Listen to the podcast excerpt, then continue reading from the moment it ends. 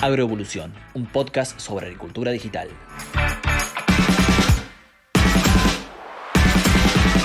Hola, bienvenidos, ¿cómo andan? Soy Jeremías Robot del equipo de Fieldview y aquí comienza un nuevo episodio de Agroevolución, este podcast que tenemos para hablar de todo lo referido a la agricultura digital.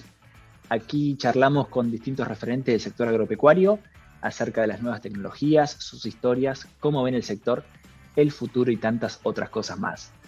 Bueno, eh, en este episodio nos va a estar acompañando una dama. Ella es María Beatriz Pilu Giraudo, más conocida como Pilu. Ella es ingeniera agrónoma, productora y consultora privada.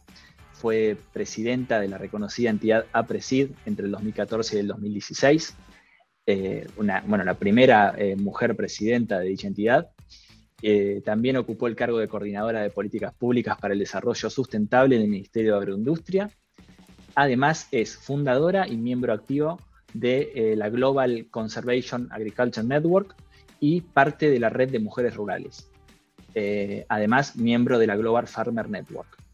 ¿Cómo estás, Pilu? Gracias por recibirnos desde allá de Venado. Hola, Jere. No, un placer, realmente un placer poder charlar un rato. Bueno, eh, como te adelanté, este podcast habla de todo lo referido a la agricultura digital y quiero saber un poco cómo es tu relación con la agricultura digital y, cómo la ves eh, en el país, cómo ves su adopción, cómo ves, la ves en tu zona, eh, de qué factores crees que depende su adopción, ¿cómo estás viendo este panorama? Bueno, primero mm, me apasiona la idea de hablar de agricultura digital. Eh, la verdad que estamos en un ámbito donde la mejora continua es fundamental y la incorporación de conocimiento y de tecnologías que nos ayuden a ser cada vez más sustentables, esa capacidad de adopción de innovaciones eh, en, un contexto donde producir más con menos es condición sine qua non.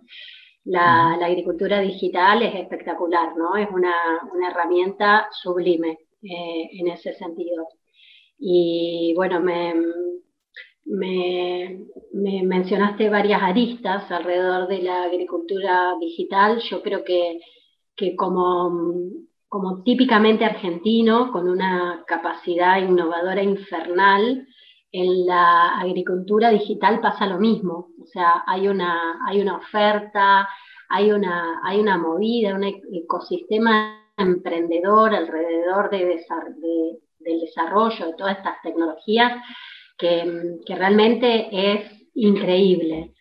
Eh, a pesar de esa oferta enorme, de ese emprendedurismo enorme y de esa inversión enorme alrededor de las tecnologías de agricultura digital, eh, todavía no tenemos eh, una adopción masiva. Quizás hay, una, hay una familiarización, no sé si, cabe la palabra, hay familiaridad con distintas eh, herramientas, pero creo que todavía estamos lejos de su adopción masiva y de su aprovechamiento masivo. Bien, ¿y por qué parámetros crees que, o, por qué factores eh, crees que los productores pueden ser reticentes a la hora de incorporar una tecnología? Eh, digamos, o, qué eh, parámetros, si se quiere, debe cubrir esa tecnología para que rápidamente el productor quede, digamos, deslumbrado y, no la alargue más. Yo creo que mm, no, no diría que es reticente, sino que es, bueno, como que de a poco mm, se va familiarizando y va eligiendo la herramienta o las herramientas que más se ajustan o, más fácilmente le, eh, logran empezar a adoptarlas, ¿no? Creo que, en ese sentido, por ahí la oferta permite empezar con, aplicaciones más básicas, con herramientas más básicas y en el, por supuesto que para para todo lo que es eh, el productor que, tiene asesoramiento y que mm, está muy ligado a, la innovación permanente, a la información permanente, es más fácil y para otros es un poquito más lenta. Me refiero que aquellos productores que además tienen participación institucional, que son partes de grupos, ¿no? Eso facilita mucho. Pero creo, Jere, que hay, hay otra cosa complicada en el país y que es la, falta de conectividad masiva. Bien, de datos en el campo, digamos.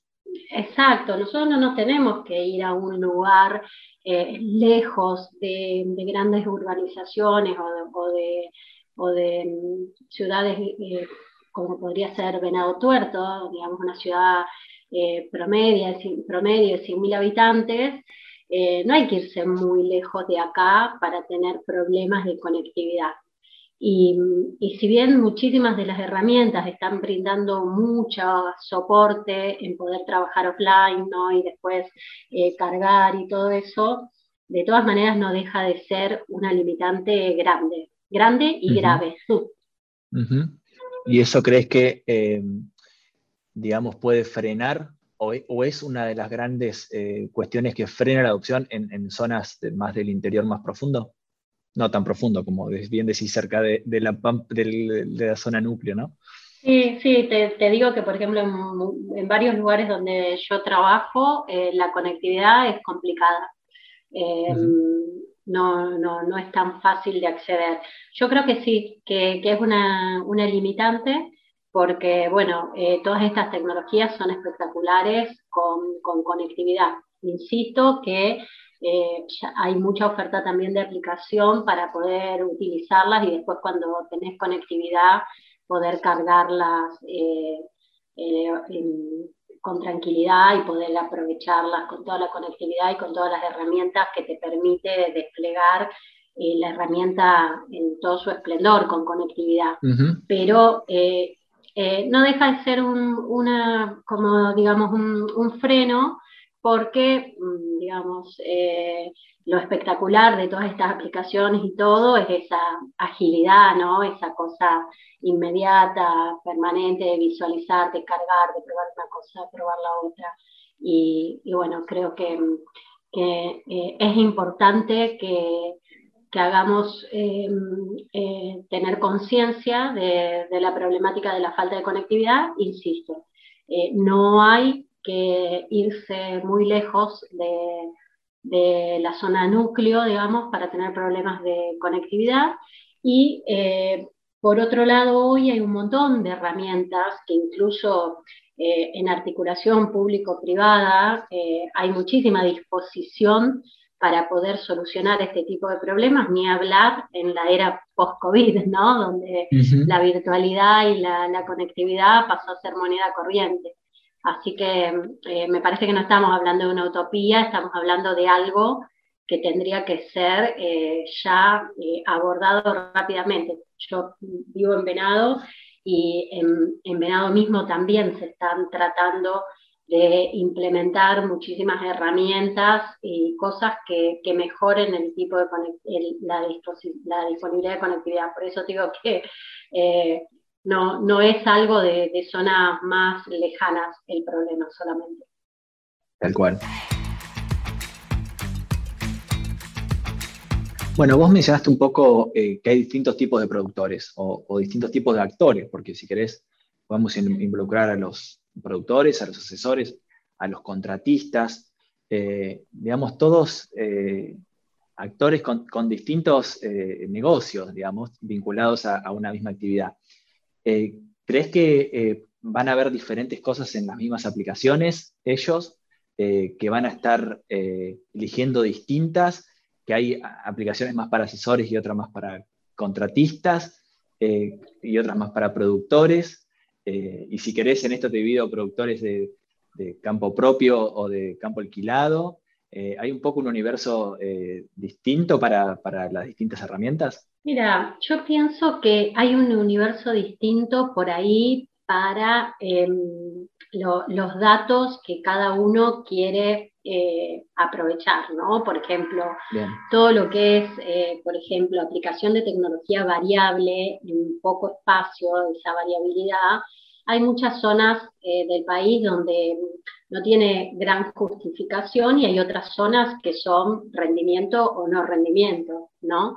Entonces, eh, eso por ahí sí está más marcado, pero después me parece que mm, eh, hay cada vez más una concepción de equipo de trabajo, ¿no? Multidisciplinario. Y entonces, en, esa elección de digitalización y de todas estas herramientas, y, de, la, misma manera en la tecnología que usás, desde la máquina sembradora, desde el tractor, desde los procesos y todo, hay como un lenguaje común que se, que se intercambia entre todos los eslabones que, formamos parte, ¿viste? Y, vas eligiendo como, como algo más compartido, digamos, que nos sirva a todos que, podamos correlacionar toda la información. Así que creo que, en ese sentido también es muy positivo porque también eso ayuda a la adopción de estas tecnologías, ¿viste? O sea, como que te vas empujando uno con otro. Eh, ¿Viste? El, el asesor le, pide al, productor que contrate, que los contratistas tengan determinado tipo de tecnologías. Cuando vos hablas con los contratistas, decís, ah, bueno, usamos esto, usamos lo otro, ¿viste? Ese lenguaje común que, nos ayuda a, hacer lo mejor todos. Así que me parece que hay una, una tendencia en ese sentido. Más allá que lo que te decía al principio, de que, bueno, hay casos y, datos específicos que, bueno, sí, por supuesto, esos se diferencian muchísimo unos de otros. Bien. Y yendo a casos concretos, eh, vos como productora y como asesora, eh, ¿qué, herramientas te gusta tener? ¿Qué, te gusta consultar día a día? Imagino así como consultás eh, el clima, los mercados, tal vez debes consultar, no sé, imágenes satelitales, ¿Y, qué trabajos has realizado? Eh, imagino, tal vez prescripciones, ambientaciones, que, vos digas, wow, qué, fantástico esto, eh, lo voy a seguir usando porque, porque la verdad me, solucionó un problema que tenía. Bueno, eh, qué linda pregunta, porque mm, primero, como decís vos, o sea, ¿no? el seguimiento permanente de lo que de lo que, de lo que son los pronósticos meteorológicos, eh, el tema de, imágenes satelitales contrastantes, ¿viste? O sea, eh, muchas veces eh, te toca estar en lugares donde no tenés tanta experiencia o tanta información de lo que ocurrió en momentos más extremos, ¿no? Y entonces, bueno, todo ese análisis de, esos momentos extremos, como pueden ser eh, excesos y déficits eh, hídricos, eh, no sé, temperaturas extremas también, ¿no? Problemas de suelo, ¿no? Bueno, ni hablar, ni hablar, problemas de suelo.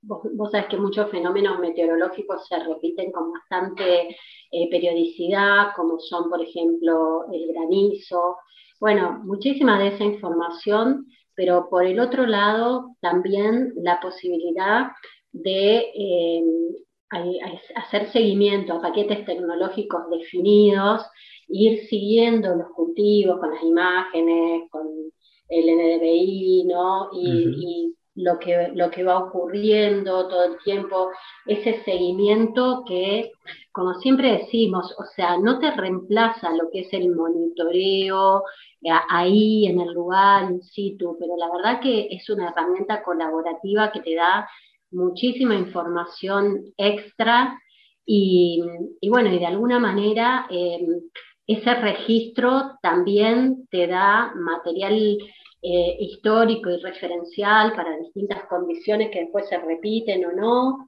y, vas armando tu, historia de, procesos y de tecnologías usadas y de, mm, de planificaciones que después, eh, año a año, te ayudan a, mejorar eh, permanentemente los planteos, ¿no? Y aparte también para, es una herramienta para para poder compartir con otros, discutir, intercambiar, comparar.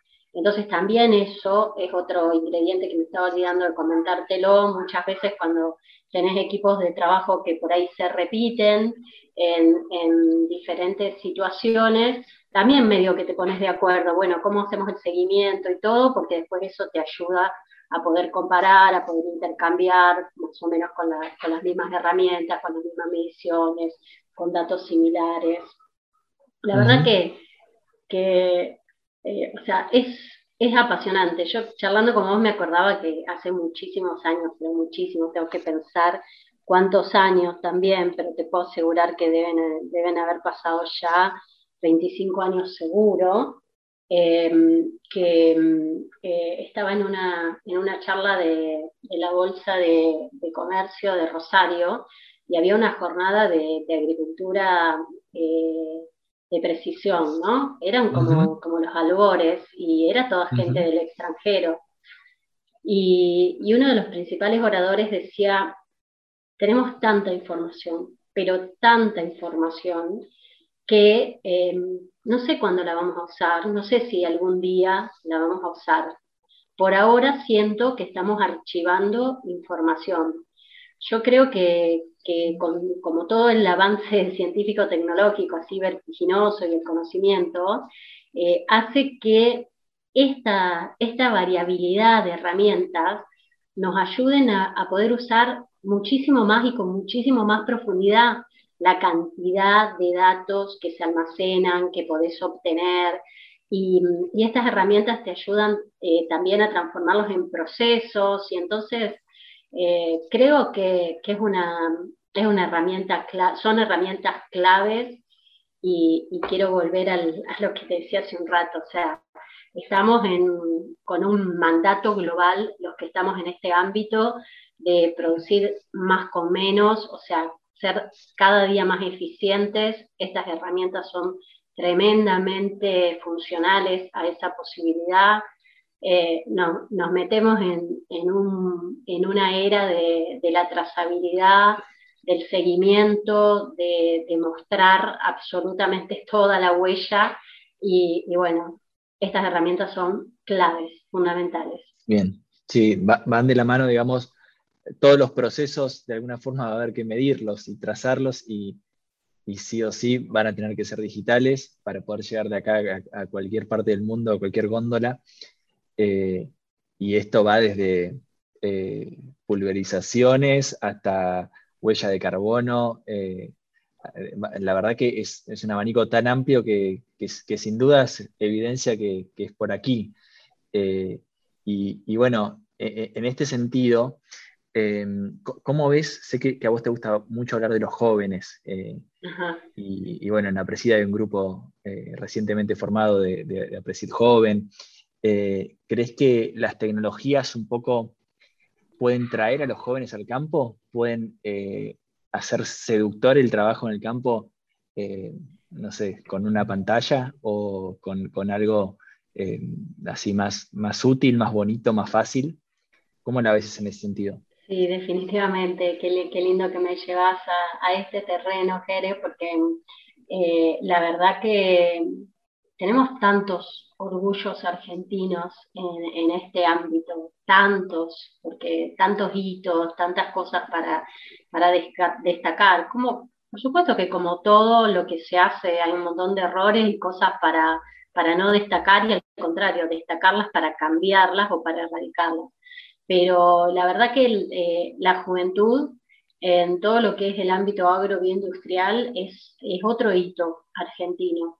Eh, cuando, cuando comparamos con, con, otras regiones o con competidores, o sea, si nos vamos a Europa, eh, la edad promedio supera los 65 años, la adopción, la adopción de nuevas tecnologías, la adopción de tecnologías de informática y digitalización es prácticamente imposible de pensar en una adopción masiva y correcta. Y si nos vamos a Estados Unidos nomás, o sea, Estados Unidos supera también 55, 56 años promedio. Eh, no, es que, no es que sea un segmento que quede afuera de, estas tecnologías, pero por supuesto es mucho más dificultoso. Nosotros acá en Argentina tenemos eh, un promedio de edad que no llega a los 45 años. Eso hace muy promisorio eh, toda la adopción de estas tecnologías y fundamentalmente porque em, me hablabas de Apresid Joven y, bueno, podríamos, podríamos pensar en, todos los ateneos de las instituciones que, hay en el país. Y, o sea, es, toda una generación que ya eh, se formó con las tecnologías de informática y de comunicación, con las tecnologías digitales. Entonces, para ellos es algo natural. La incorporación, el uso, el desarrollo, el interés por, tener emprendimientos relacionados a estas tecnologías. Así que eh, ese aspecto es muy, muy interesante y creo que también em, nos, nos, ayuda a seguir ese, este liderazgo que, que, tiene Argentina en todo lo que es su capacidad innovadora, porque eh, quisiera insistir en lo que hablábamos al principio, Jere, que eh, hay un ecosistema emprendedor en Argentina muy importante, un ecosistema inversor, startupero, viste, generador de, muchas de estas tecnologías que, que, también, o sea, nosotros acá lo, lo vivimos con bastante naturalidad, pero no, no, no es algo muy habitual tampoco en el mundo. Y también esta juventud está totalmente acostumbrada a intercambiar con pares en todo el mundo con una naturalidad absoluta. Entonces eso también eh, eh, brinda la posibilidad de que se hagan eh, o sea, vinculaciones, joint ventures, o sea, un, montón de posibilidades, fusiones de, de, tecnologías y de opciones y de herramientas que también lo hacen con, con mucha naturalidad, con mucha facilidad y bueno, de repente es eh, otro acceso a más herramientas que nos beneficiamos todos. Bien. Y si querés te llevo un poco al terreno de, la agronomía y, digamos, siempre se habla de herramientas eh, tecnológicas, digitales, para solucionar problemas. Eh, como fue la, siembra directa, solucionando un problema de, erosión. Eh, se les puede buscar la vuelta, aplicación selectiva a, malezas resistentes. Eh, ahora están muy en boga los cultivos de servicio eh, con diversas utilidades. hoy en día, y, sé que esto es muy, varía mucho ¿no? con campaña tras campaña, ¿cuál crees que es el principal desafío agronómico para el productor eh, digo, remarco agronómico porque por fuera de, las políticas y demás, que, ya sabemos que es el gran desafío, y del clima, ¿no? Eh, que, puede ayudar una, herramienta nueva. Eh, no sé, a ver, si, tal vez le damos una idea a alguna empresa o, algún joven startupero, como decís vos, pero como, como productora y asesora, ¿qué, ¿cuál crees que es el, principal bache a, resolver? O, los principales, ¿no? Debe haber varios. Eh, ¿qué, te parece? me encanta la pregunta porque eh, yo creo que, nosotros estamos muy comoditizados. Eh, si bien tenemos o sea, todas esas variantes que vos mencionabas y esa historia de, evolución ¿no? con, con la sustentabilidad como foco, que, que nos viene, que, viene siendo mandatoria hace más de 30 años y que nos da la posibilidad de, tener un liderazgo porque de alguna manera nos anticipamos a lo que hoy discute el mundo, ¿no? de, enfrentar el cambio climático, de la seguridad alimentaria, de mantener suelos sanos, fértiles, pero la verdad que nuestro país no deja de, no dejamos de estar comoditizados en muy pocas commodities. Y nosotros tenemos una, riqueza agroclimática, una riqueza de, talentos, de, mm, me refiero a, profesiones, a conocimiento, talento humano, ¿no? Eh, una, plataforma científico-tecnológica impresionante, público-privada incluso, que, realmente eh, es, o sea, es prácticamente un privilegio a nivel global. Son muy pocos países los que tienen esas condiciones.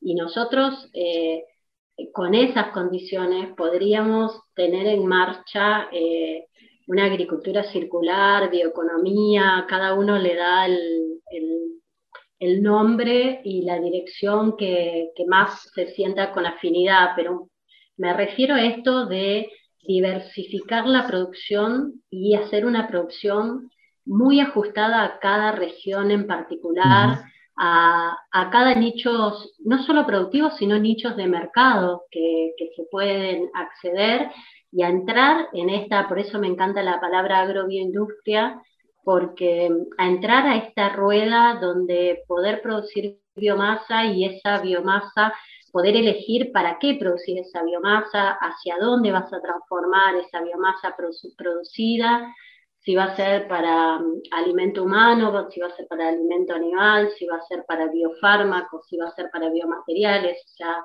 para bioenergías, para qué va a ser esa producción y entrar en un círculo de, minimizar los desechos, ¿no es cierto?, de ir transformando todo.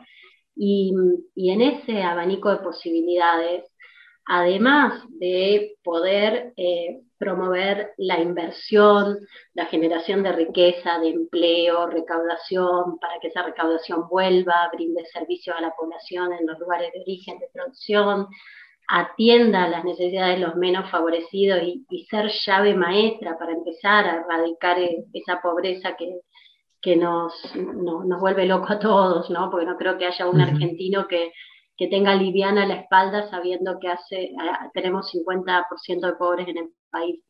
Pero esa, eh, esa revolución necesita decisión, o sea, vos decías, hay muchas cosas que no las cambiamos, por supuesto, el clima, o sea, los mercados hasta por ahí nomás.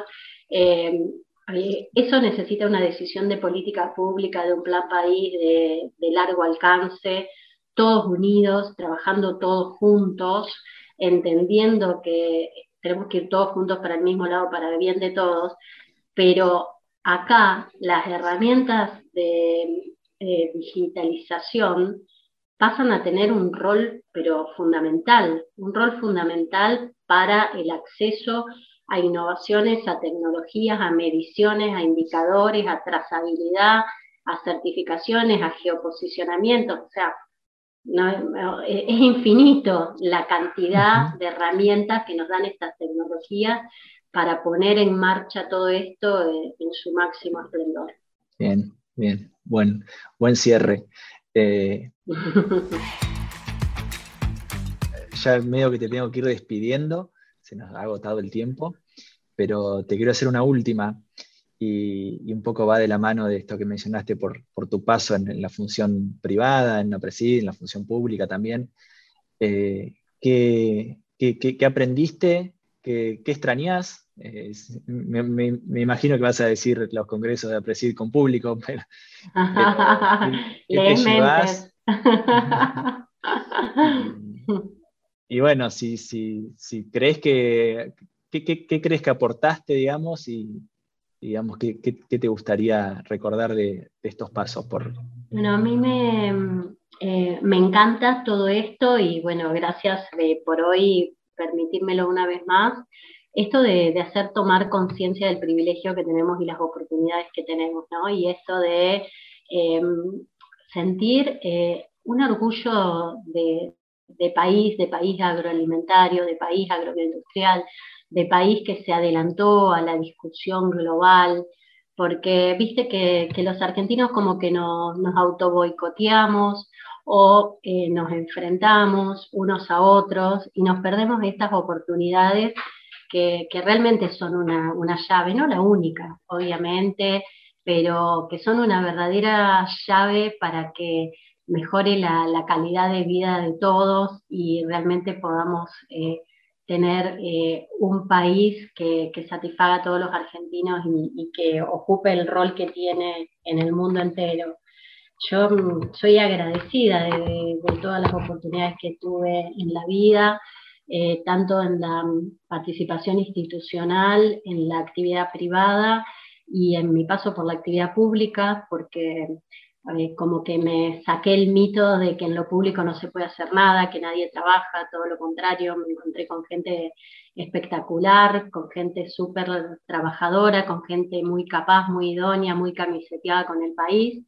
Y como siempre, y al final del día lo que nos pasa depende de las personas y hay que ponerse de acuerdo y tratar de, de olvidarse un poquito de lo que quiere cada uno particular y pensar un poquito más en lo que necesitamos todos juntos, ¿no?